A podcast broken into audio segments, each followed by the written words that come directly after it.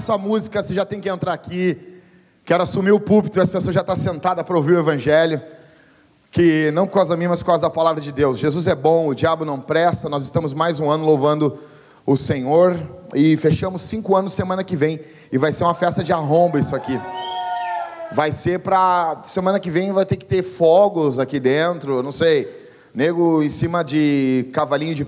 Como é que é aqueles. Pé de pau. É pé de pau, né? Não? Esse, esse cara tocando fogo, perna de pau tocando fogo pela boca. Vai ser uma loucura. Vai ser uma loucura. Isso aí, gente, vão sentando. Uh, uh, Valéria, em nome de Jesus, e o Letieri aí do fundo, mande as pessoas. E se elas não saírem daí do fundo, exponha elas ao ridículo na internet. Uh, com amor no coração, se sentem. Eu quero pregar o evangelho, todo mundo sentado, com suas bundas fétidas na cadeira. E desse jeito amoroso, eu quero desejar a todos vocês Feliz Dia das Mães. Feliz Dia das Mães, você que é mãe e, e você que tem uma mãe também. Deus abençoe você. Todo mundo aqui teve uma mãe. Nem tua mãe faleceu, mas Deus te deu uma mãe em algum momento da tua vida e ela te deu a vida. E para isso nós somos muito alegres, muito alegres. Eu quero hoje falar para vocês, vai ser o primeiro sermão de Dia das Mães que eu vou pregar na minha vida. Então, se sair meio. As coisas a gente vai melhorando com o tempo, tá? Se sair, dá um desconto para mim, tá bom? Então, eu quero falar hoje para vocês, já você vai pregar para as mães e eu que não sou mãe, né? Tipo, eu chego ali, pô, feliz dia das mães, Mateus. Mas assim, e eu que não sou mãe, como é que eu vou ouvir esse irmão? Vai fazer, fazer o que com ele? Calma, cara. Primeiro de tudo, se tu, não é, se tu não é casado, tu já sabe mais ou menos o perfil que tem que ter a mãe dos teus filhos. Beleza, e eu que já sou casado, tu já sabe o perfil que a tua esposa tem que ter. Ah, e eu não sou mãe ainda. Tu já sabe o perfil que tu vai ter que ter. Ou seja, fica tranquilo, fica tranquilo. Sermão dá para aplicar para si do mesmo jeito, tá bom? Eu quero falar hoje para vocês, debaixo do, do. O título do meu sermão é O tipo de mãe que seu filho precisa. Ok? O tipo de mãe. Que tipo de mãe que o teu filho precisa? É de uma super nani? Né? Sempre aquele. Eu sempre achei que tinha algum defeito no pescoço da super nani. Ela nunca tira aquele lenço. Deve ter, ela deve ter o pescoço enrugado, queimado, alguma coisa. Ela nunca tira aquele lenço. Né? É verdade? É, é, é. Então, qual o tipo de mãe que o seu filho precisa? Uh, antes de falar o tipo de mãe que o seu filho precisa, eu quero dizer para vocês o tipo de mãe que o seu filho não precisa. O seu filho não precisa de alguns tipos de mães. Primeiro, o seu filho não precisa de uma mãe que não seja submissa ao seu marido, de uma amazona, de uma guerreira dentro de casa. Minha mãe era guerreira. Que clichêzão ruim. Seu filho não precisa, não. Você não faz falta para o seu filho se você for uma insubmissa ao seu marido. Se você for uma brigona, sabe, mulher que quer ser igual homem, quer roncar grosso, quer falar firme dentro de casa, quer bater o pé, sabe? Esse tipo de mulher assim. Tipo de. Sabe? Moleque, sovaco cabeludo, sabe? Parece, parece, sabe assim, todo o círculo de oração da Assembleia de Deus tem três irmãs que têm bigode. Não, não, não, é buça, é bigode. É bigode. Sabe assim, uma berruga, isso é um pelo da berruga, assim. Sabe? Tem sempre tem uma irmã assim, que ora alto, que grita. Em casa é fogo puro. Então, assim, seu filho não precisa de uma mãe que não seja submissa ao seu marido. Seu filho não precisa de uma mãe que ame mais o filho do que o marido também. Então, assim, já rodou aí. Sabe, quando eu já falei isso, e toda vez que eu falo isso, pessoas, famílias da Vintage vão embora. E eu vou falar de novo. Sabe aquelas mães que dizem assim: Meu filho é minha vida. Que droga. Tua vida vai embora uma hora, cara. Vai ver uma changa e vai embora. Você está em pecado se você amar mais seus filhos do que seu marido. Aí eu falo assim: não, não, não tu está querendo que eu diminua o meu amor pelo meu filho? Não estou dizendo isso. Tu ama o teu filho um milhão de medidas de amor. Continua amando ele um milhão. Só tem que amar o teu marido dois milhões. Ah, mas eu quero amar meu filho 2 milhões. Então tu ama teu marido 3 milhões. Continua amando teu filho 2 milhões de medidas de amor. Entendeu? Imagina um amormômetro. Continua amando, mas nem quero me meter. Ama teu filho pra caramba. Ama até mais. Tu até, tu até ama o teu filho pouco. Só que tu tem que amar mais o teu marido. Por quê? Porque tu é um com o teu marido. A Bíblia não diz que você é um com teu filho. É um pedacinho de mim. Não, não é, cara. Tem uma placenta, senão tu ia assassinar o teu filho. A placenta é para proteger o teu filho de ti. Porque senão tu ia matar o teu filho. Tem noção disso, minha irmã? Que teu filho entende aquele corpo ali como um corpo estranho. Então Deus, na sua sabedoria, bota uma placenta para proteger ele de você. Senão tu ia matar ele. Tem, sabe disso, ia acontecer um aborto. Então, não é um pedaço de você. Tudo bem que você sente, é lindo a maternidade, ninguém nega isso, é belo. O amor de Deus é com. Nossa Senhora dos Evangélicos. Achei que, achei que tinha chegado a minha hora. Vamos lá. Cris, faz isso de vez em quando, assim, eu fico, fico bem, acelera o metabolismo, assim, sabe? É bom isso. Então, assim, uh, o amor de Deus é comparado com o amor da mãe na Bíblia. Pode uma mãe abandonar o seu filho, todavia eu não vou abandonar. Então, assim, tipo, o amor da mãe é colocado como medida de um grande amor na Bíblia. Ok? Mas você tem que amar mais o seu marido, porque ele é uma carne com você, seu filho não é. O seu filho não precisa de uma mãe também que ignore os pecados do seu filho. Uma mãe que acha que o seu filho é incorruptível. Meu filho não peca. Sabe aquela história? O filho fala um palavrão, vai tomar Guaraná, né? Aí o que, que foi? Ah, isso aí ele aprendeu na escola. Sempre os nossos filhos aprendem, nunca são os que ensinam. Eu nunca vi alguém, Maicon, dizer assim, cara, isso aí é o que ele ensina na escola. Não tem isso, né? Os nossos filhos são sempre as vítimas. Já notou isso? São coitados.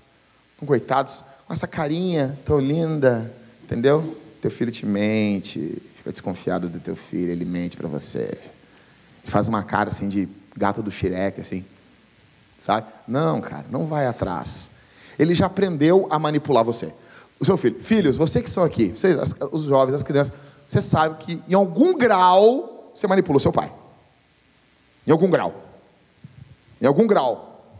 Sofia, criança, ali a Laura rindo, né, Laura? Glória a Deus, né? né? A Beatriz rindo lá. Deus te abençoe, Beatriz. Todos somos alegres, né? Eles pensando assim, que desgraçado esse pastor. ah, nós estamos todos juntos aqui semana passada. E daí vem a, a, a, a Sofia, que já tem uma, uma, voz mansa, né? Que nem aquele hino da harpa, mansa e suave. Jesus tá, é a voz da Sofia. Aí a Sofia chega assim.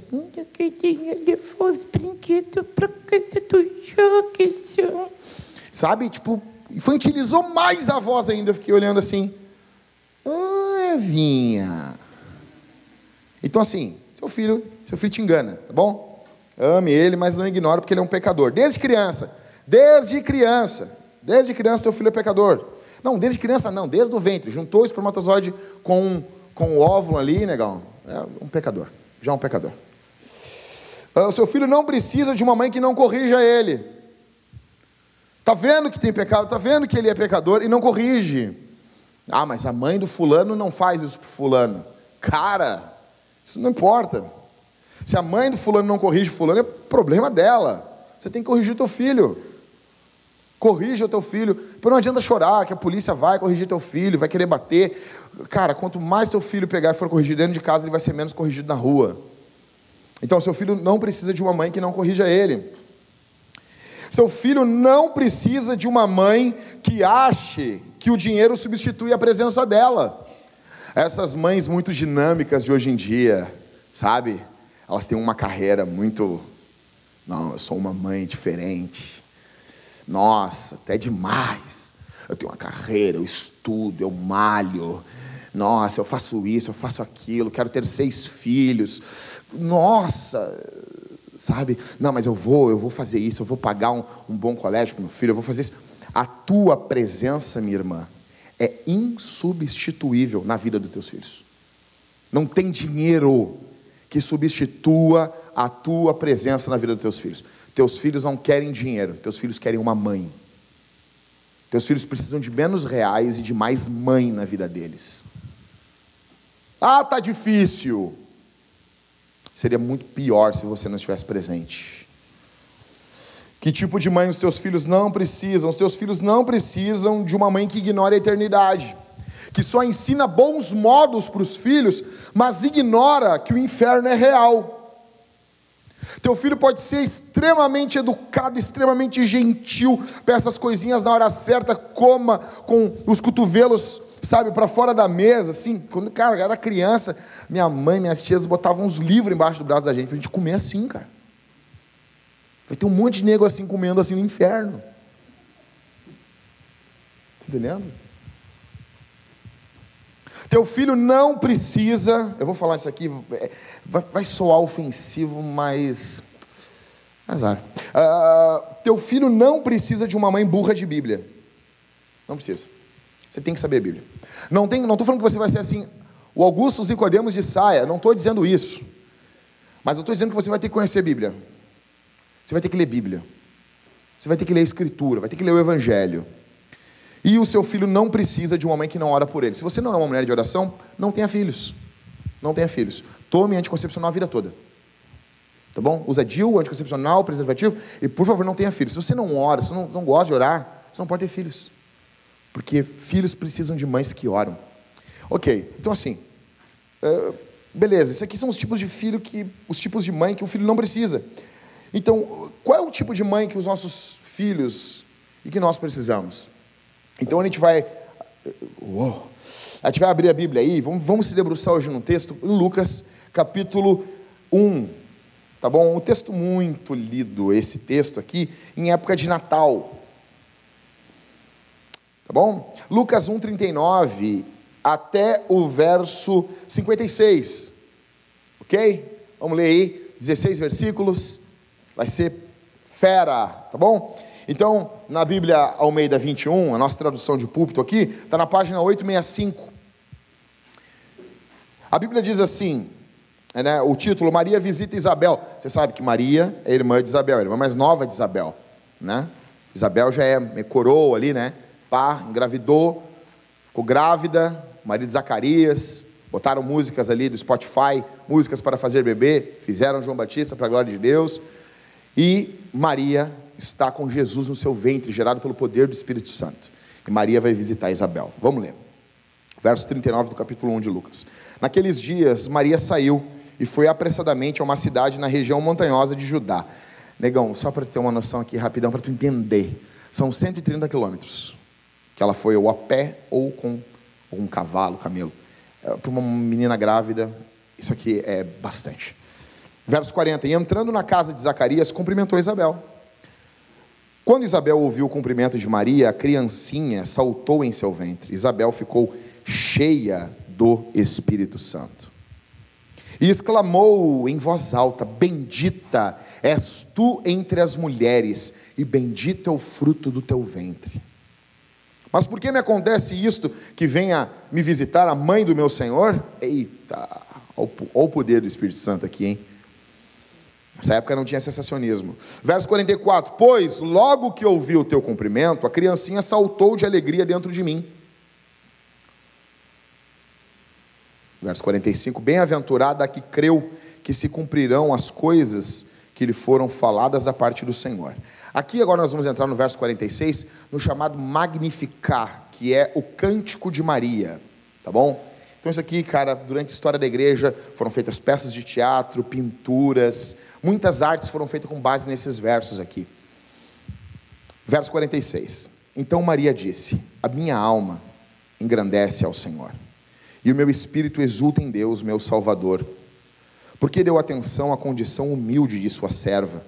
A partir de agora, todas as gerações me chamarão bem-aventurada, porque o poderoso fez grandes coisas para mim o seu nome é santo. E a sua misericórdia passa de geração para geração sobre os que o temem. Manifestou o poder com o seu braço, dispersou os que eram arrogantes nos pensamentos do coração, derrubou dos tronos os poderosos e elevou os humildes. Aos famintos encheu de bens, e de mãos vazias mandou embora os ricos. Auxiliou Israel, seu servo, lembrando-se de sua misericórdia, para com Abraão e sua descendência para sempre, como prometera aos nossos pais. Verso 56. Maria ficou com Isabel cerca de três meses e depois voltou para casa. Então, Com base nesse texto, que tipo de mãe os nossos filhos precisam? Primeiro eu quero dizer para vocês que eu amo falar a Escritura e a Escritura fala sobre Maria. E Maria gera uma controvérsia muito grande entre os protestantes, entre nós protestantes, filhos da reforma. Qual é o grande, o grande dilema? O grande dilema é que a Igreja Católica Romana ela atribui adoração a Maria. Eles dizem que não, né? Uma adoração água com açúcar, tá bom?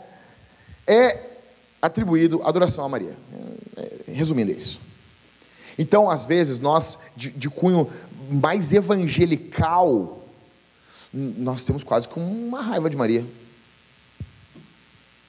Sim, pergunta, para o irmão uma hora, encontrou um irmão assim, meu irmão, diz para mim assim, Maria é bendita entre as mulheres? Não, não.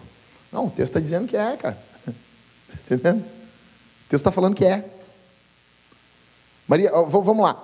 Uh, uh, Maria, ela é uma mulher bem-aventurada? Não, não, não. Está entendendo? O texto está dizendo, ela está falando. A partir de agora, todas as gerações me chamarão bem-aventurada. Então, o meio católico romano, eles têm uma tendência à adoração a Maria. E o meio mais evangelical, eles têm uma tendência ao ódio a Maria. Tem um ódio. Nós estamos no meio da história. Nós amamos Maria. Ela é uma serva de Deus, mãe. É que eu vou falar isso aqui. Mãe de Deus. Maria, mãe de Deus. É errado falar isso? Teologicamente falando, não. O termo é teotocos, é portadora de Deus. Termo grego. Maria, Jesus é Deus. Ele não tem, não tem, escuta aqui, não tem duas pessoas em Jesus. Jesus é uma pessoa com duas naturezas. E como pessoa ele é Deus. E Maria é mãe dele. Então Maria é mãe de Deus. Porque Jesus é Deus. Tá bom? A igreja sempre confessou isso. Isso não tem a ver com adoração a Maria. Até porque, se você for estudar a história da igreja, presta atenção, não se desespere, não, não, não briga com isso, tá bom? Quando eles criam o termo Teotocos, mãe de Deus, o termo ele tem uma afirmação cristológica. Eles estão querendo falar que Jesus é Deus. Só que hoje em dia ninguém usa esse termo mãe de Deus de forma correta. Então a gente não fala muito, tá bom? Porque vai gerar problema na cabeça das pessoas. Ah, mas Maria é mãe de Jesus o homem. Tá, mas não tem dois Jesus. É um Jesus. Não tem, não, é mãe só da parte homem. Então ela é mãe da metade de Jesus. Vocês estão entendendo?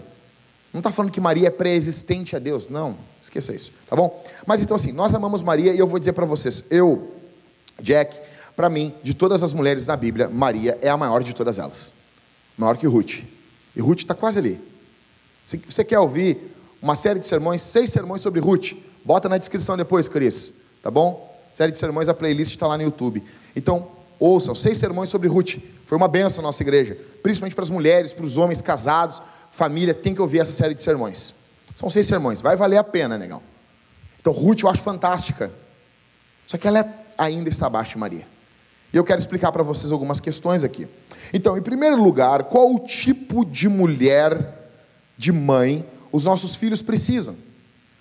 Em primeiro lugar, os nossos filhos precisam de uma mãe que carregue Jesus, assim como Maria. Verso 42. Olha o que diz a Bíblia: E exclamou em alta voz: Bendita és tu entre as mulheres, e bendito é o fruto do teu ventre. Maria, é óbvio, ela está com Jesus no seu ventre, então ela carrega Jesus. Nós precisamos de mães desse mesmo jeito. Maria carrega Jesus fisicamente, e esse deve ser o modelo, o primeiro modelo de toda mãe. Toda mãe deve carregar Jesus consigo, em sua vida, em comunhão com Cristo, através do bendito Espírito Santo toda a mãe. Se você quer ser uma boa mãe, minha irmã, você que está me ouvindo aqui, você que vai ser mãe um dia, você que vai gritar desgraçadamente quando estiver parindo teu filho para a glória de Deus, teu marido vai estar do teu lado assim, respiração, respiração, e tu vai querer matar o teu marido, entendeu? Sei que vai um dia, essa é a primeira coisa que você tem que ter, você tem que carregar Jesus. Maria estava carregando Jesus. Minha irmã, com todo o amor no meu coração pastoral, sabe? eu sou um pastor muito pastoral. Você só tem valor com base em Jesus. Olha o que Lutero dizia sobre isso. Lutero dizia que aqui, Maria deveria ter sido carregada por uma carruagem de ouro com quatro mil cavalos. O cara está carregando Jesus. Que devia ter acontecido aqui era uma carruagem de ouro, quatro mil cavalos. Enquanto Maria passava com Jesus em seu ventre, era para as montanhas pularem de alegria e saltarem de exultação ao Senhor. Era para isso acontecer. As montanhas, diz Lutero, deveriam dançar e saltar enquanto ela passava. Só que aqui está essa mulher, como diz Lutero, a mulher de todas as mulheres. No entanto, ela caminha aqui provavelmente 130 quilômetros. Para você ter uma noção, daqui a Tramandaí tem 100 quilômetros. Ela caminha aqui 130 quilômetros grávida. É tipo a Letícia quando estava grávida. Entendeu? Tipo a, grávida de Taubaté.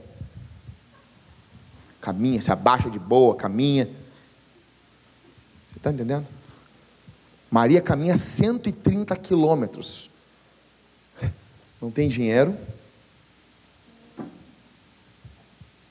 Não tem nada aos olhos do mundo. Só que ela tem Jesus. E isso faz toda a diferença. Você quer ser uma boa mãe? Carregue Jesus. Você quer ser uma mulher que vale a pena que um homem se apaixone por você, minha irmã, que é solteira? Não importa. Ah, não. Cara, deixa eu dizer uma coisa para vocês aqui. As, as gurias têm que me ouvir isso aqui. Tudo bem, você vai cuidar do teu corpo, isso é importante. Isso é importante. Isso é importante, muito importante que uma mulher se cuide. Passe uns creme bacana. Você tem que cuidar, sabe? Passar uns creme, não ficar pegando sol o tempo todo. Sol vai te destruir, vai castigar com a tua vida. Passar protetor solar, irmã, passa protetor solar. Cuida dos teus cabelos, corta os cabelos bonitinho, cuida, faz uma hidratação. O cara paga uma hidratação para a mulher, faz isso. Os homens têm que, eu falei agora na Cavalo Branco, o cara, o homem tem que investir no corpo da mulher. Investe uns real ali, vale a pena. Tu vai sacar e vai ser uma benção. Só tem uma coisa, meu irmão. Ainda que tudo isso fale e acabe, você não tenha, não adianta você ter uma boa hidratação, não adianta você ter um corpo bacana, não adianta você cuidar das tuas rugas, não adianta você cuidar e sempre passar protetor solar. Tudo que tu faz tem um fator UV.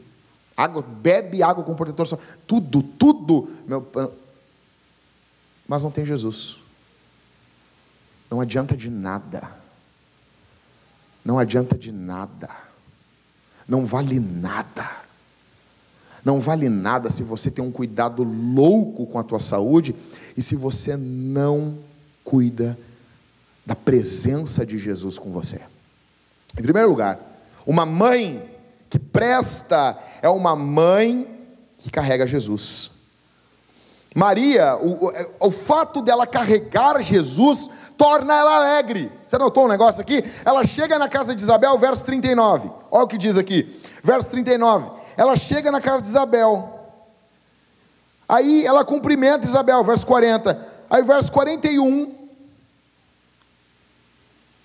A Bíblia diz: quando Isabel ouviu o cumprimento de Maria, a criancinha saltou em seu ventre. Isabel ficou cheia do Espírito Santo. Traz alegria. Ao carregar Jesus, essa mulher traz alegria. Hernandes Dias Lopes diz que existem três pessoas alegres dentro da casa de Isabel: Maria, João Batista e Isabel. Tudo isso por causa da presença de Jesus. Uma mãe que carrega Jesus, ela carrega alegria. Ela carrega alegria. Ela precisa ser alegre. Ela precisa. Ela está alegre. Isabel se alegra. João Batista, no ventre dela, se alegra. Uma mãe que anda com Jesus vai trazer alegria. Minha irmã, com todo carinho, não quero saber se tu cozinha bem. Não quero saber se tu cuida bem da tua casa. Isso, isso é o mínimo. É o mínimo. Não deixar queimar o feijão, fazer um arroz bacana que não é unidos venceremos. O arroz não pode ser a imagem da igreja unida. Está entendendo? A não ser que seja sushi. Beleza? Beleza? Não, não importa se tu faz um pudim que nem o da Aline. Não, não, isso, isso, isso importa. Se você nunca comeu o pudim que a Aline faz, você, não, você nunca comeu pudim. Não me mostre os teus dons, me mostre Jesus.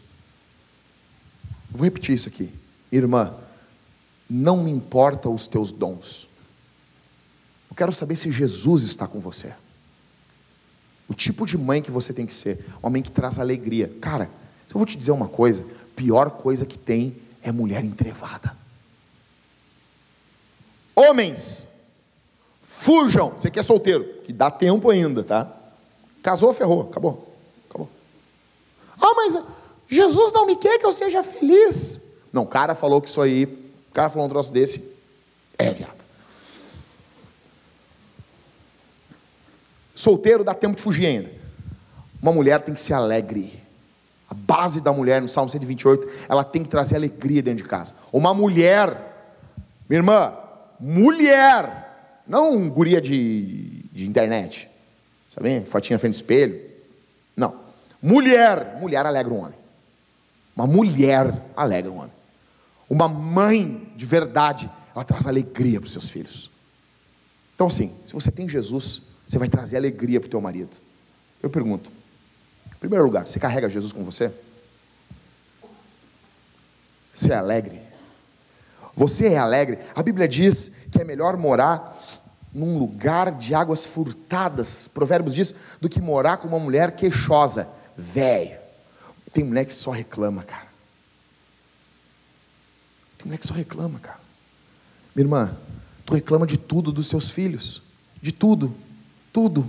Nada tá bom. Nada tá bom, não tem nunca um elogio, não tem nunca uma palavra de encorajamento. Eu sei que é papel do homem ir lá e torcer. Você tem um piá, eu sei que é papel do homem. Tá o Rodrigo, o Luther, quando tiver agora com um ano e meio, vai, já vai escrever o Luther na escolinha de futebol do Grêmio. Tô brincando, do Grêmio não. Do Grêmio, por que não? Não tem problema. Escolinha de futebol, tem que aprender a jogar futebol, então já é num clube bom. Aí tá lá o Rodrigo pulando lá, encorajando o Luther a jogar bem. Por que, que uma mãe não pode fazer isso também? Por que, que uma mãe não pode se alegrar com os feitos do seu filho? Então, em primeiro lugar, nós precisamos de uma mãe que carregue Jesus. Tem que gravar isso aí, tá bom? Em segundo lugar, que tipo de mãe nós precisamos para os nossos filhos? Que tipo de mãe os seus filhos precisam? Segundo lugar, nós precisamos de uma mãe. Cara, pega isso aqui. Nós precisamos de uma mãe que ame as Escrituras. Tem que amar a Bíblia. Como assim amar a Bíblia? Presta atenção. Lucas vai apresentar quatro cânticos. E o primeiro cântico é o cântico de Maria, que eu já falei, o Magnificar. Esse cântico aqui, negão, Aí que a gente leu assim, ah, então Maria disse, a minha alma grandece. Sim, não, esse cântico está recheado de Bíblia. O que ela está cantando aqui é recheado de escritura. Dá para a gente se debruçar aqui meses nesse cântico. E estudar ele ponto a ponto. O cântico de Maria está saturado de Bíblia. Os teólogos dizem, não, essa mulher aqui sabia muito. Porque ela começa a cantar e sai Bíblia. Entendeu? É que nem diziam de John Bunyan, que escreveu O Peregrino, que o Cauê não gosta. Sabe? Diziam que se furasse John Bunyan, saía a Bíblia. Se furar Maria, sai Bíblia. Tanto que isso é o Jesus dela, né? Legal, a palavra, né? Legal, né? Muito bom. Então, o cântico de Maria mostra que essa mulher aqui é uma mulher piedosa, que amava a palavra. Nota a estrutura da canção. A, a, acompanha comigo aí. Primeiro de tudo é que essa canção aqui, não sei se você sabe, se você já leu o primeiro Samuel, não é primeiro, é primeiro porque é livro. O primeiro Samuel fala da, do cântico de Ana, quando Samuel nasce quando ela fica grávida. E o cântico de Maria é muito parecido com o cântico de Ana. Ah, então ela copiou. É, pode ser. É que ela leu muito a lei. Ela leu muitos profetas. Ela tinha muita escritura na mente. E com certeza ela havia lido sobre Ana. Pega um negócio aqui do texto. Mulheres de Deus amam ler sobre mulheres de Deus. Maria, com certeza, lia sobre Ana.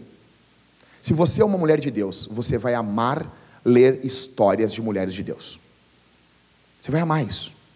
E eu quero indicar você ler um livro chamado Mulheres Fiéis e Seu Deus Maravilhoso, escrito pela esposa do John Piper, a Noel Piper. O livro é fenomenal. É brutal. São testemunhos de mulheres de Deus. Stanley Jones diz que essa canção de Maria aqui é a canção mais revolucionária já composta no mundo. Note bem. Primeiro que ela vai falar de uma revolução moral, verso 51.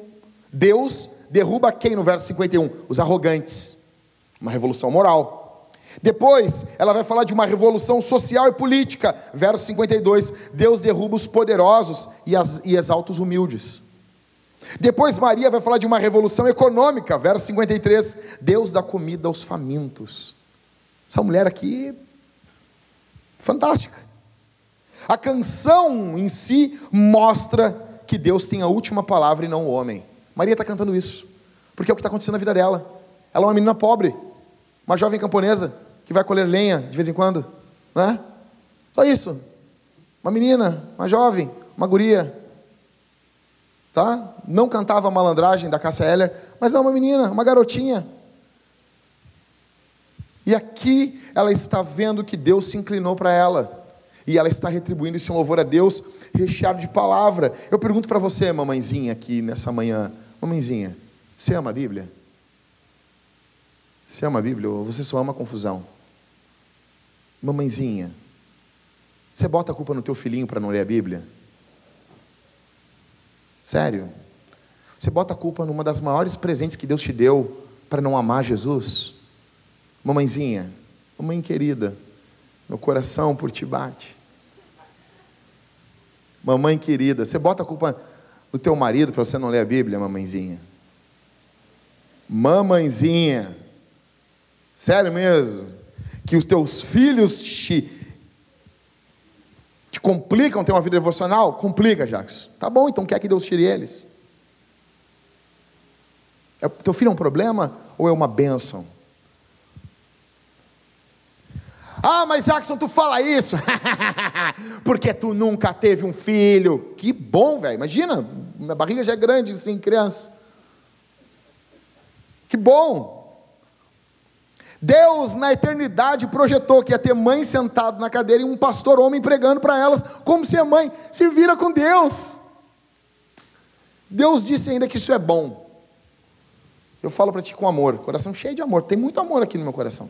Mamãe, você precisa amar a Escritura. Se você não amar a Escritura, você não presta para o seu filho. Mamãezinha, mamãezinha aqui dessa manhã, leia a Bíblia todos os dias. Mamãezinha, leia teologia sistemática. Eu amo uma conversa que eu tive com o Leão, eu gosto muito de contar essa conversa. O Leão começou a fazer, pastor Leão, da Igreja Assembleia de Deus aqui de Porto Alegre, e quando ele conta por que ele começou a fazer seminário teológico, ele começou a fazer seminário de teologia. Daí perguntaram para ele, por que tu começou a fazer seminário de teologia? Ele disse, porque eu queria ser um melhor marido. E eu vou te falar um negócio assim: a minha vida como marido e a vida da minha esposa como esposa melhorou muito depois que nós conhecemos a teologia reformada. Depois que a gente conheceu sobre justificação pela fé, que a gente estudou sobre calvinismo, sobre as doutrinas da graça, que nós estudamos, lemos teologia sistemática uh, toda lá em casa, isso mudou a nossa vida. Porque a gente tem a tendência a pensar que a gente precisa de uma coisa mais prática. Ah, vou estudar teologia, vai mudar o quê? Muda. Muda. Quando tu pega a teologia do N. Gruden tu lê o capítulo da independência de Deus, negão, tu vai tremer nas bases. Lê de madrugada aquilo ali. É pior que filme de terror. O N. Gruden vai apostar como Deus é independente e não deve nada a nós. Tem uma hora que tu chega na leitura e diz assim: Deus vai me matar agora. Eu não sirvo nem para peso de papel para Deus. Só que daí ele encerra no final mostrando a misericórdia de Deus. Mamãe, você só serve se você amar teologia, se você amar Bíblia. Assim, como essa mulher aqui. Terceira característica de uma mãe que será útil, será uma bênção para os seus filhos. Primeiro, a terceira característica é que ela conheça quem é Deus. Do verso 49 ao 55, Maria mostra aqui que ao conhecer as Escrituras, porque Maria conhece as Escrituras, ela ama e ela conhece quem é Deus. Nota comigo aqui, vamos lá. Primeiro, Maria fala sobre o poder e a santidade de Deus, verso 49. Isso aqui com certeza essa mulher já havia estudado, lido sobre isso. Maria fala sobre a misericórdia de Deus, um atributo de Deus, verso 50. Maria fala sobre justiça e fidelidade de Deus, do verso 51 ao 55. Nota que quem conhece Deus, quem, perdão, quem conhece a Escritura, conhece Deus. E quem conhece Deus, possui uma vida de louvor. Conhece a Escritura, conhece a Deus. E quem conhece a Deus, possui uma vida de louvor. Maria sabe quem Deus é. Eu pergunto: Você sabe quem Deus é? Ah, ninguém sabe. Ninguém sabe. Como é, é aquela música, aquela do, do. Não se pode explicar. Como é que é? Ninguém explica Deus. Está dando uma explicação já, né? Pega meu like aí, fera. Tu é burro. Tu ouviu essa música, tu perde massa, massa cinzenta. Perdeu. Eles passam a música inteira explicando Deus e diz que ninguém explica Deus. Daí eles cantam num culto que o pastor assume o púlpito e explica um pouco sobre Deus. E no final canta que ninguém explica Deus e choram. Esquizofrenia. Esquizofrenia. É bonita, a melodia é bonita, faz uma progressão de acorde bacana, toca o teu sentimentozinho no teu coração, entendeu? Você que cresceu ouvindo NX0 e Fresno, você fica emocionado. Você tem um coração emo. Mas é uma bosta essa música. A gente não explica Deus de forma exaustiva, mas existe uma medida que Deus se revelou na Escritura e a gente explica assim. Tu explica Deus? Eu explico. Não explico tudo, mas um pouquinho explico. Maria conhece quem é Deus. Está vendo isso aqui? Pergunta: você anda com Deus, minha irmã? Seus filhos precisam de uma mãe que conheça quem Deus é, com base na palavra. Seus filhos precisam de uma mãe. Nota um negócio aqui, que Maria, ela chama Deus de poderoso. Verso 49: Porque o poderoso fez grandes coisas para mim, o seu nome é santo. O grego aqui é, é a mesma palavra que dá origem a déspota. O, o, como os crentes do Novo Testamento chamam Deus de déspota. E hoje a gente tem uma, uma visão muito ruim dessa palavra, déspota. Sabe? Só que déspota é alguém que não precisa do outro para fazer o que quer que seja. Maria está dizendo: Deus não precisou de nada de mim. O nascimento de Jesus já mostra que a, a obra de Deus é uma obra de um lado só. Maria simplesmente fica grávida pelo poder do Espírito Santo. Não, foi, não teve uma relação sexual para que Jesus fosse gerado. Não precisou de esforço humano. É a obra de Deus. A vida dessa mulher nos mostra, e ela está cantando aqui para nós, que o nosso Deus é um Deus que trabalha sem a necessidade do esforço dos seus filhos, na maioria das vezes. Deus utiliza os nossos esforços? Utiliza. Mas se você não se esforçar, Deus mata você e levanta outro que vai se esforçar, porque isso no final das contas é obra de Deus. É obra de Deus. Maria conhece quem é Deus. Ela conheceu isso na palavra. E agora ela está vivendo isso na vida dela. Eu pergunto, você ama a palavra? Eu amo, Jackson. Eu estou lendo teologia sistemática. Eu estou lendo, eu estou lendo os livrinhos, os livrinhos de teologia, Jackson. Eu quero ser uma boa mãe. Beleza, tá. Metade do caminho tu caminhou. Agora a segunda metade é: você está experimentando isso na tua vida? Você tem experimentado isso na tua vida? Ou Deus é só um Deus de teoria? Você experimenta o poder de Deus na tua vida? Você experimenta quem Deus é? Em quarto lugar, que tipo de mãe nós precisamos para os nossos filhos, os nossos filhos precisam. Isso aí, bota a xícara no chão, uma benção. Então, terceiro é uma, uma mulher que conheça o quê? Quem é Deus? Em quarto, é uma mulher que conheça as obras de Deus. Então agora nota comigo aqui. Ela vai exaltar as obras de Deus. Verso 51 até o 53, olha o que diz: manifestou o poder com o seu braço, dispersou os que eram arrogantes, os pensamentos do coração, derrubou dos tronos os poderosos e elevou os humildes, aos famintos encheu de bens e de mãos vazias mandou embora os ricos. Nota que primeiro Maria está falando quem Deus é, agora ela está falando o que Deus faz. Você quer ser uma boa mãe? Tem que saber o que Deus faz, sem conhecer as obras de Deus. Deus invade a história. E o que Maria está cantando aqui é que Deus vira situações. Deus muda situações. Muda a sua, muda a minha, muda a nossa. Contra esse Deus tremendo não há quem possa. Já, já ouviu Vitorino Silva? Então ouve lá depois hoje no Spotify. Vitorino Silva.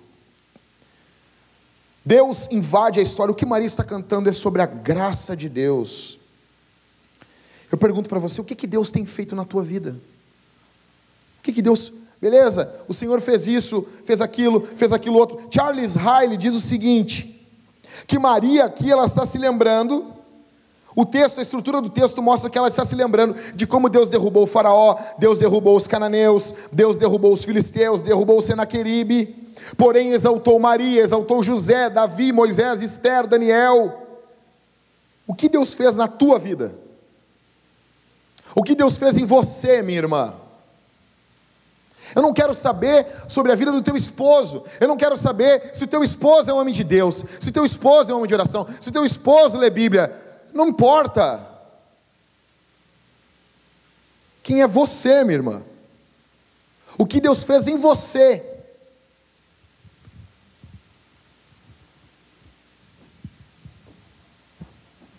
Quando você fala de Deus para o seu filho, você fala com propriedade de quem sabe o que Deus faz, ou você fala assim: ah, o teu pai fala algumas coisas para mim sobre Deus. O pastor falou na igreja lá. O que, que você sabe, minha irmã?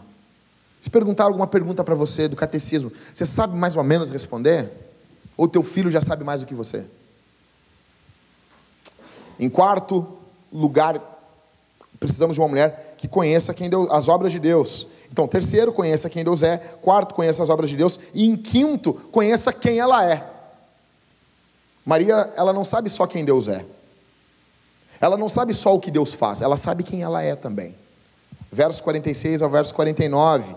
Então Maria disse: A minha alma engrandece ao Senhor, e o meu espírito exulta em Deus. Exulta em Deus. Meu o quê? O meu o quê?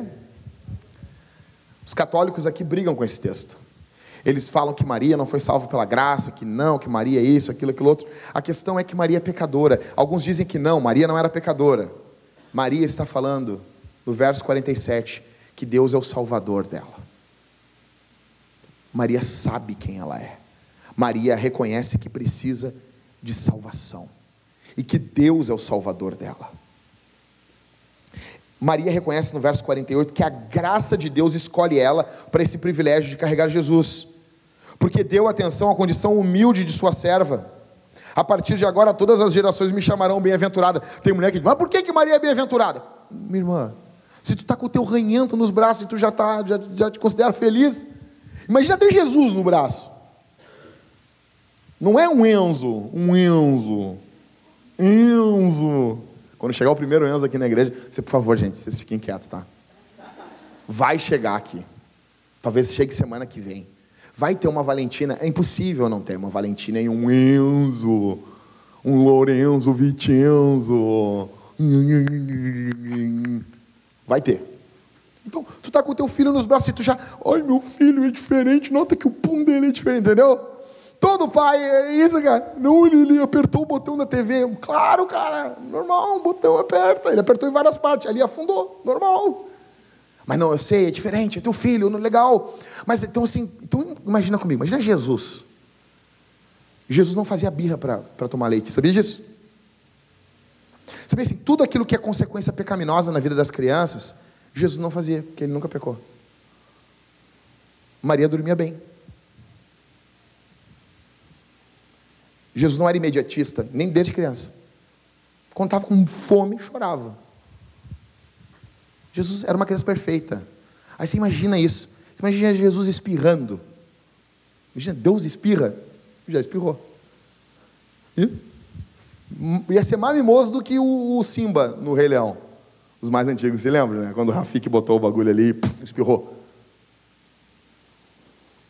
Só que ela reconhece que tudo isso de carregar o Senhor no braço como dizia Lutero, essa criança que Maria sustenta no braço, sustenta Maria e sustenta o universo. Maria sabe que isso foi pela graça de Deus. Isso foi a graça de Deus. Maria sabe que não tem mérito.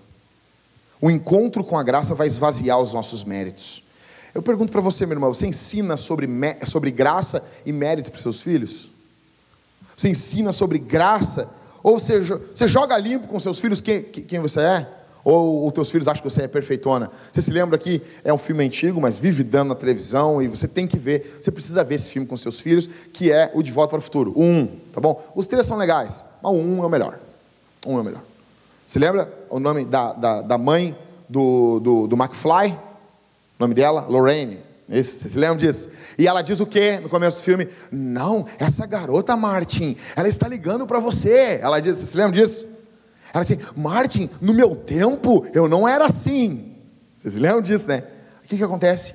Um spoiler, mas por favor, o filme é de 85. O Martin McFly viaja para 1955, 30 anos antes. Chega lá, a mãe dele é guria. E casualmente ela acaba se apaixonando por ele. E ele fica apavorado, a mãe dele bebendo no carro, querendo beijar dentro do carro. E ele disse: Mas mãe, tu não disse que tu, que tu era diferente?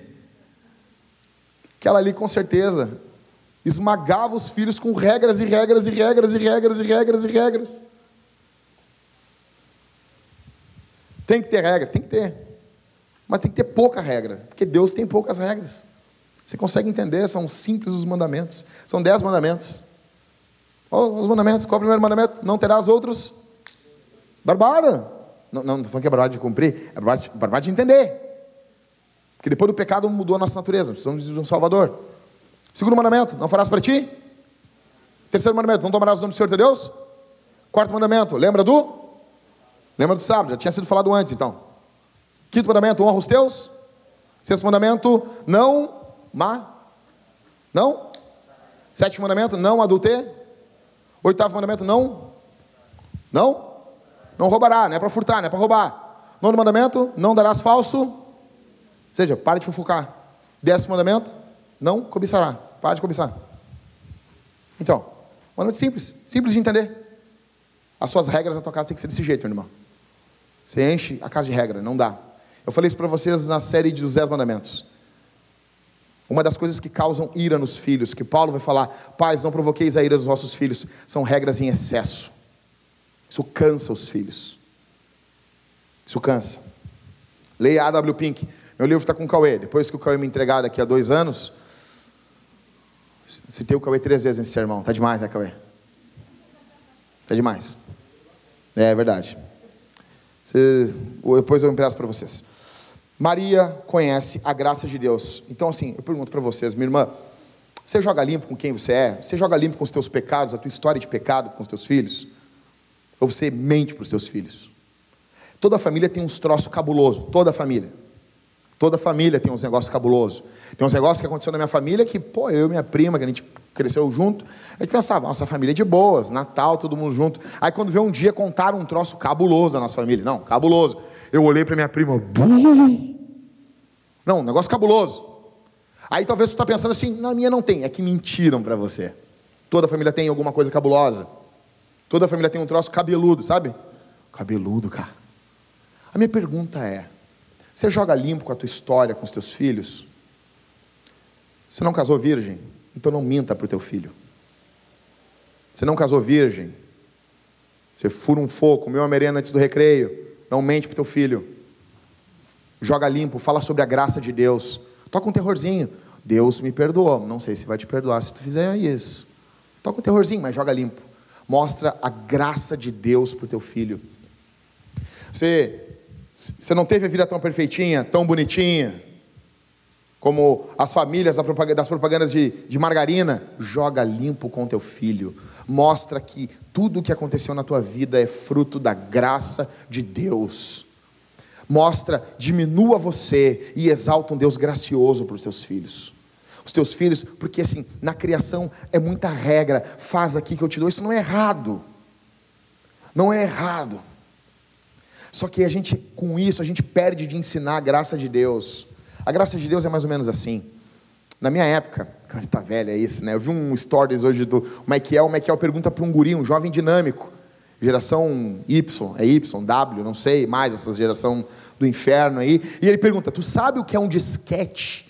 E o guri, disquete. O que, que é isso? Não, acabou ali, acabou. Acabou. O cara não sabe o que é um disquete, velho. Então, assim, a gente está velho. Então, na minha época, o que, era o sonho da criança era ter uma bicicleta. E tinha lá, mãe, não se esqueça da minha Calói. Eu queria ter uma Calói. Minha mãe chegou com uma bicicleta toda desgraçada para mim, mas até que ela era legal, mas não era da Calói. Graça de Deus é você dizer: se tu passar de ano, a mãe vai te dar uma bicicleta. E ele rodou. Eu não estou falando que vai fazer sempre isso. Mas você chega e diz assim: você não merecia. Mas aqui eu vou te ensinar um pouquinho sobre a graça de Deus. A graça de Deus é exatamente isso. Nós merecíamos o inferno. Você merecer. Ano, a criança merece o inferno. Rodar de ano é pecado, óbvio, né? Sabe disso. Assim, é porque a gente precisa tratar antes as coisas na esfera de pecado antes de um erro. A criança rodou de ano, ela pecou contra o Senhor. Você tem que explicar para ela. Tu não honrou o teu pai. O pai que tem um filho que roda de ano, ele é desonrado. Então dá um, toca um terrorzinho e depois tu mostra a graça de Deus. Tu não merece nada. Tu merecia o inferno e antes do inferno uma surra. Mas Deus é gracioso. E tu vai ganhar. Ai, mãe, vai ser sempre assim. Não, te acostuma. Pergunto, você ensina sobre a graça de Deus para os teus filhos? Você é uma mulher que fala sobre a graça de Deus? Em último, ainda nesse verso 47, Maria nos inspira e nos mostra aqui um tipo de mãe que os nossos filhos precisam, uma mãe que seja grata. Verso 47 de novo aí, o meu espírito exulta em Deus, meu Salvador. Ela reconhece que precisa de salvação, e por precisar de salvação, isso faz ela grata, porque Deus salvou ela. E quem é grato canta. Isso transforma a sua vida para sempre. Eu pergunto, minha irmã, você é grata ao Senhor? Você é grata a Jesus? Você é humilde com seus filhos? Cara, o triste, ou nós temos mães que são extremamente, assim, permissivas com seus filhos. Criança chega, meu Deus, sobe todos os negócios, é, é terror, isso aí isso é um terror. É o Tasmania, entendeu? É o semi-satanás. E a mãe não faz. Eu tinha um amigo meu que ele tinha um filho, Caleb. Meu, pensa num boto urigordo, assim, parecia um boneco do Michelin, assim. No colo dele, assim. E o, o guri dava um tapão na cara dele, assim. Pá! E ele dizia assim: Para, casinho. E o guri, pá! Na cara dele, ele, para, casinho. Tá de Deus, dá um tapa na cara do guri. Às vezes, Jesus, me perdoa, Jesus. Um pai permissivo. Agora tem um outro lado, que são pais que não são graciosos com os filhos. Que humilham seus filhos na frente dos outros que batem no rosto. Meu velho, você não bate no rosto do teu filho, cara. Pelo amor de Deus. Você não faz um negócio desse. Você não bata. Velho, vou dizer uma coisa para você. Eu sou teu pastor, dentro da tua casa. E se um dia eu estiver na tua casa, se tu bater no rosto do teu filho na minha frente, eu vou chamar a tua atenção. E tu vai dizer assim: aqui é minha casa, não te metes assim. Aqui é tua casa e eu sou teu pastor dentro da tua casa. Você não bate no rosto do teu filho na frente de ninguém. Você, você leva ele para um lugar, você explica para ele porque que você vai corrigir ele. Você corrige, depois você fica ali com ele, você abraça ele, você diz: O pai te ama, a mãe te ama, eu estou aqui.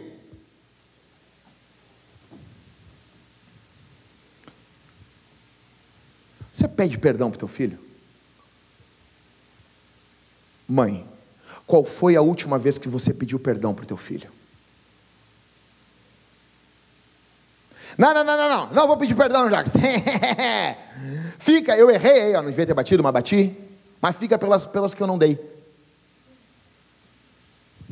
Fica pelas vezes que eu não dei. Ah, é, Jesus vai te mandar para o inferno, porque fica pelas vezes que ele não te mandou.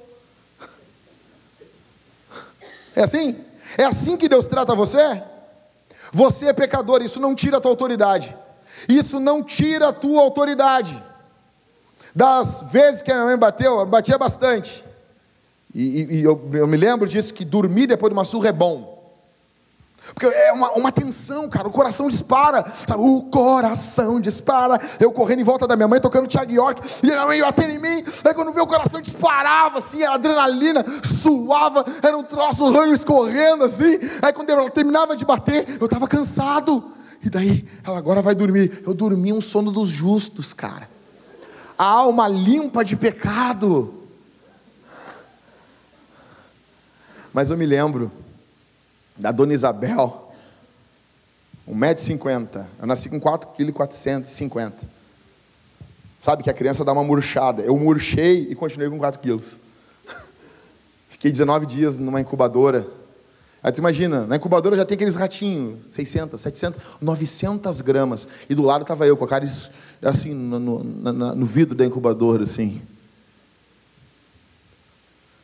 Aí eu me lembro que às vezes quando minha mãe batia em mim, das várias vezes quando, quando ela errava, quando ela fez aquilo por ira, porque ela errou ou ela bateu demais, algumas vezes. Eu me lembro assim, de olhar para minha perna e que sair sangue às vezes. A minha mãe chegava para mim e ela começava a chorar e ela dizia: Perdoa, mãe. Me abraçava. Não era crente. E isso nunca diminuiu a autoridade dela. Isso nunca tirou a autoridade da minha mãe. Porque eu sabia que na outra semana, se eu fizesse coisa errada, o bicho ia pegar do meu lado de novo.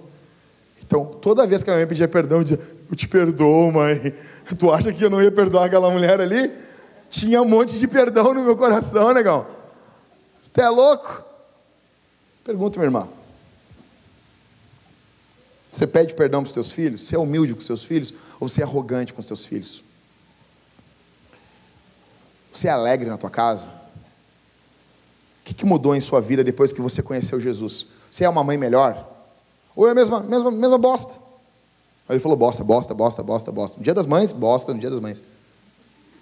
Por isso que a gente planta igreja. Para falar as coisas que a gente quer. Você imagina isso. Você é a mesma mãe antes de conhecer Jesus e. E agora? O que mudou na tua vida? Você se tornou uma mãe melhor? Eu encerro dizendo. Presta atenção aqui, que esse encerramento aqui é para fechar com chave de ouro. Desprezar a maternidade é pecado. É pecado. Não querer ser mãe, se você é casada, você está em pecado. Por quê? Porque Deus disse: frutificai-vos, crescei, encher a terra. Uma, uma das razões que você tem que ter filho é a obediência a Deus. Você tem que tentar, pelo menos. Tem que tentar. Faça sexo em abundância na sua casa com seu marido para a glória de Deus. Desligue seu telefone e faça seu marido feliz. E você, meu irmão, trabalhe para a glória de Deus. Faça um trabalho bem feito. Desprezar a maternidade é pecado. Ignorar a maternidade é aqui, presta atenção. É que fe, a pessoa assim, ah, tá, ele já está indo para o final do sermão, não presta atenção mais. Ah, o vento voa. Não, presta atenção. Irmã, ignorar, não viver a maternidade para a glória de Deus é pecado. Muitas mulheres querem ter filhos em primeiro lugar. Ah, eu quero ter um filho, porque meu marido quer ter filho. Eu quero ter filho porque não sei o quê. Não, em primeiro lugar você tem que ter filho por quê? Para a glória de Deus.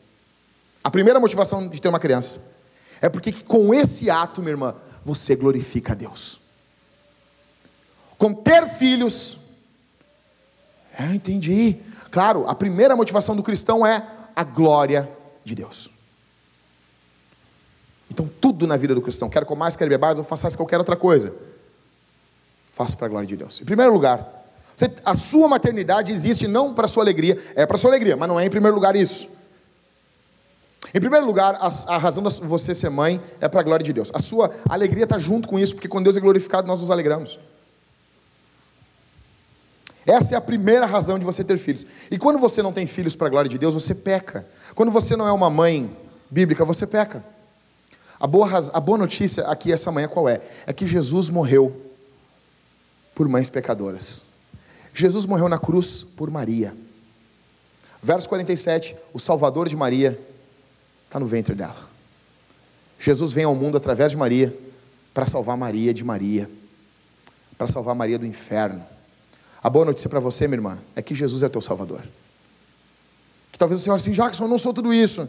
Beleza, existe um Salvador. Jesus morreu na cruz por mulheres que não oram, não amam a palavra, não carregam Jesus, não conhecem quem Deus é, não conhecem as obras de Deus, e não conhecem quem são e que não são gratas. Existe perdão para você. Existe graça de Deus para você no Dia das Mães. Existe um Deus gracioso aqui. Jesus viveu uma vida. Jesus morreu na cruz por Maria. Jesus morreu na cruz por mães que não glorificam seus filhos. Jesus morreu na cruz por mães que tratam seus filhos como deuses. Primeiro mandamento: não terás outros deuses. Pensa agora no rostinho do teu filho. Ele não pode ser teu Deus. Porque se ele for teu Deus, você não vai amar ele como deve amar. A gente pensa assim: não, eu vou colocar meu filho como Deus, então eu vou ter um amor. Não. Se você não amar o Senhor em primeiro lugar, você vai amar pouco o seu filho. Jesus morreu por mulheres que tratam seus filhos como deuses. A única que podia amar o filho como Deus. Quem é? A Maria. Imagina isso. Meu filho é um Deus. Você imagina isso que legal? E, eu não, pastor? Não, teu não. Teu um catarrento.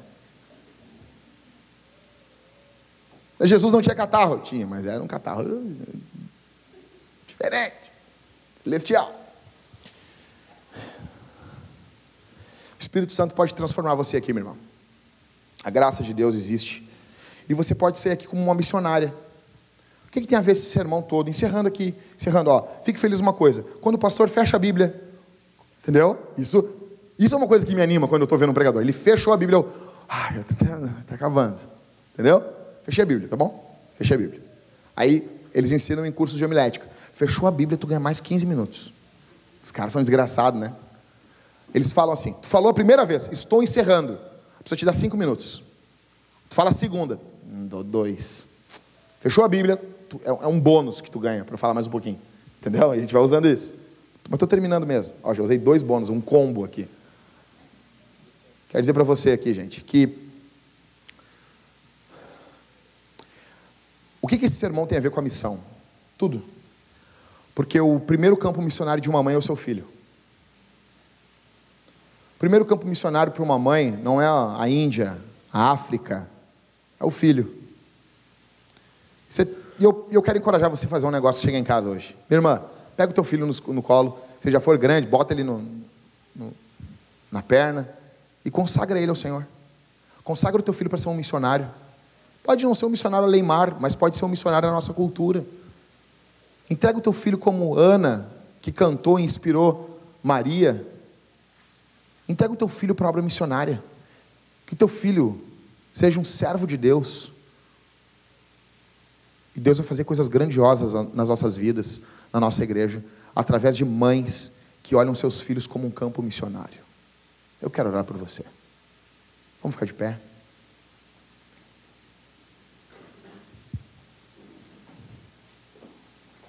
Feche os olhos. Feche os olhos. Feche os olhos, meu irmão. Pai, o Senhor é um Pai bondoso porque nos deu mães. Obrigado pela tua graça, por tua dádiva, por tua palavra nos inspirar. Eu te agradeço, Senhor, pelas irmãs tão queridas que estão aqui essa manhã e por todas que irão ouvir esse sermão. Dá-nos mulheres que sejam mães, segundo tua palavra. Mulheres que honram a Deus em primeiro lugar, que honram seus esposos. Mulheres de Deus. Mulheres que nos inspiram por sua abnegação, submissão, cuidado, carinho, por sua alegria, por seu conhecimento bíblico. No nome de Jesus. Transforma as mulheres que aqui estão, Senhor. Ó Deus, começa uma obra na vida das mulheres que estão aqui, no nome do Senhor. Que elas carreguem Jesus. Eu te peço, te agradeço. Conforta o coração dessa mãe que está triste. Enquanto eu pregava aqui, Senhor, essa mãe que está triste, que está angustiada, seu coração está doído. Conforta o coração dessa mulher. Conforta. Traz alegria para ela nesse momento. Pelo poder do teu espírito, eu oro e te agradeço.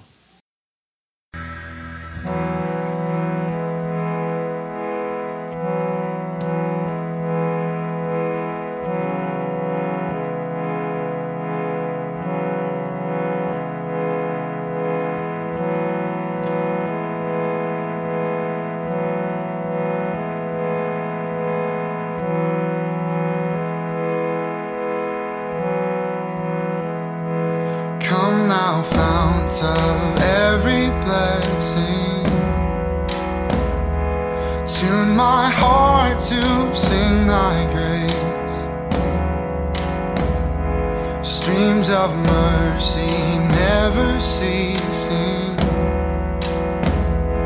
Call for songs of loudest praise.